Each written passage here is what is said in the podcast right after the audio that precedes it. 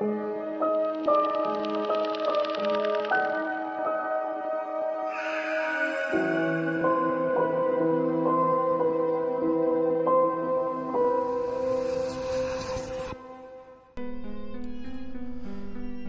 大家好，我是 Jake。那么今天带完鬼故事，要和大家分享三则怪谈。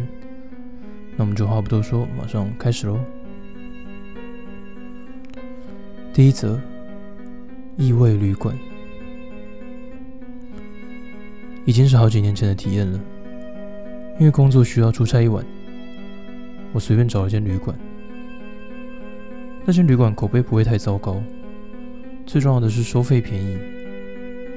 因为我们公司的住宿费是定额支付，所以我想尽量找便宜点的旅馆，多赚点差额。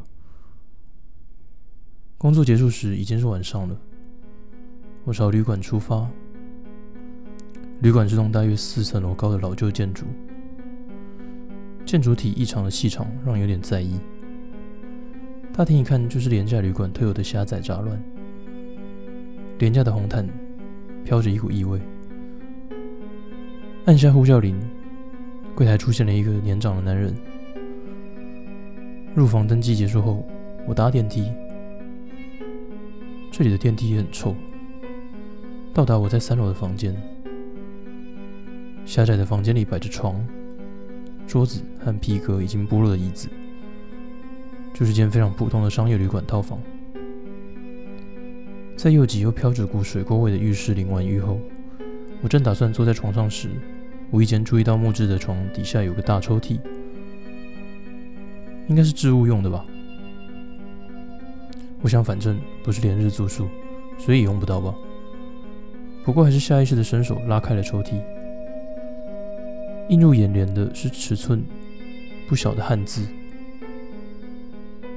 更正，字的形体像汉字，但是无法辨读的文字，一个字。大概十公分平方那么大，用毛笔清楚的写在布上。虽然感觉有点违和，不过我也没有太在意，便把抽屉关上。工作整理告一段落后，想喝杯酒。自动贩卖机在一楼大厅，我按了按钮，打算搭电梯下楼，但电梯一直停在某一楼不动。反正是三楼。就走楼梯吧，可是我找不到楼梯在哪。在昏暗的走廊绕了好几圈，终于找到一扇与墙壁同色、不太起眼又有点脏的白色门。那扇门并没有标识逃生梯，也没特别多想些什么。我想应该就是楼梯间吧，便打开了门。虽然走廊灯光昏暗，门后又是一片漆黑。但从空气流动可以感觉出门后应该不是房间，而是楼梯。我半个身体探入门内，伸手寻找电灯开关。按下开关后，天花板上的小灯泡发出微弱的光线，微弱的光线点亮四周。我第一眼看到的是前方一米左右堆着袋子，白底的袋子上清楚的用毛笔写着乌黑的某种文字。楼梯间一共有三个。四个袋子，跟正昏暗之中往楼上看去，往上的阶梯一样堆着相同的袋子。我猜想应该是装床单用的麻布袋，不过形状看上去有点奇怪。袋子形状并非整体蓬蓬的鼓起，反而是多处突出圆润的隆起。袋子除了靠着阶梯摆放外，也有横躺在地上的袋子，袋子里看来摆的不是被单那一类的物品，但也不像是铁制品那一类硬物。那袋子写着罗列着某种汉字，这是怎么回事？我完全搞不清楚状况，一时不知所措。就在那时，虽然不知道原因，但是我渐渐有一种自己看了不该看的东西的感觉。随着眼睛越来越适应黑暗，我几乎可以确定这个感觉是对的。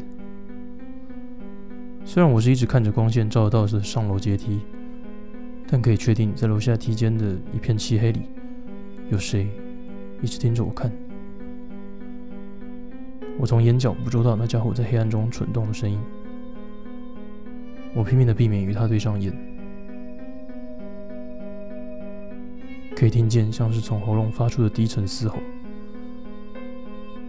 就在那时，刚才还在观察几个袋子里，其中几个开始蠕动。我快步逃离现场，躲在房间角落摸了窝了一个晚上。经过事后调查，那个看起来像汉字的文字应该是梵文。不过我还是没查出那串文字的意义。第二则，洗不掉的录影带。这是我以前在某间电视公司做后置时发生的事。那间剪辑所里有一卷绝对洗不掉的录影带。以前在剪辑灵异节目特辑时，为方便起见而把素材带的内容对拷到别的袋子里。理论上会在节目播完后，放进一台叫媒体抹除器的特殊机器里洗掉。但在节目播完后，把袋子放进媒体抹除器里，却没办法把对拷的日本人偶影像洗掉。后置的工作人员一开始都半信半疑，但无论把袋子放进机器里几次，或是录上别的影片，还是洗不掉那个日本人偶的影像。最后那卷袋子依然录着日本人偶，保存在剪辑所里。其他还发生过电源没开的录影机自动动起来。或是剪辑室里突然传出念经的声音。后来，这间剪辑所就再也不接灵异节目的工作了。顺道一提，灵异节目拍摄的灵异地点大多都是驱血过的，在没有驱血的地方拍摄，真的会危及工作人员，所以一定先驱血后才会拍摄。不过对我而言，比起洗不掉的袋子，跳楼自杀遗体的影像更恐怖。第三则，朋友的真面目。我还是小学生的时候，班上有个叫 W 的女孩子。她因为先天的疾病，所以身体很虚弱，说话时声音也很难正常的发音，是个个性沉稳、总是在看书的孩子。她没有什么男生朋友。但女性友人倒是不可思议的多。记得有一次户外教学，住进旅馆后，朋友提议晚上偷跑去女生房间玩，反正要去，干脆偷偷吓他们一跳。我附议道，最后就决定潜行去帮花他们分那间啦。我们偷偷的把门打开，实际上怎么开的我倒是忘了，却看到了可怕的画面。大柳抱膝而坐的坐在班上女生围成的圈圈里，全体对着他“肥猪”“废物”的怒骂。来，该娘的假发喽！班花边笑边把手伸向 W，下个瞬间，W 的头发全都到了他的手里。原来因为生病的原因长不出头发，W 一直都是戴假发来上课的。这件事我们男生完全都不知道。接着，在我们吓傻、不知如何自处的当下，女生们开始边踹 W，一边用打火机烧他的假发。W 一边嘶哑的声音，想要求救，却无人伸出援手。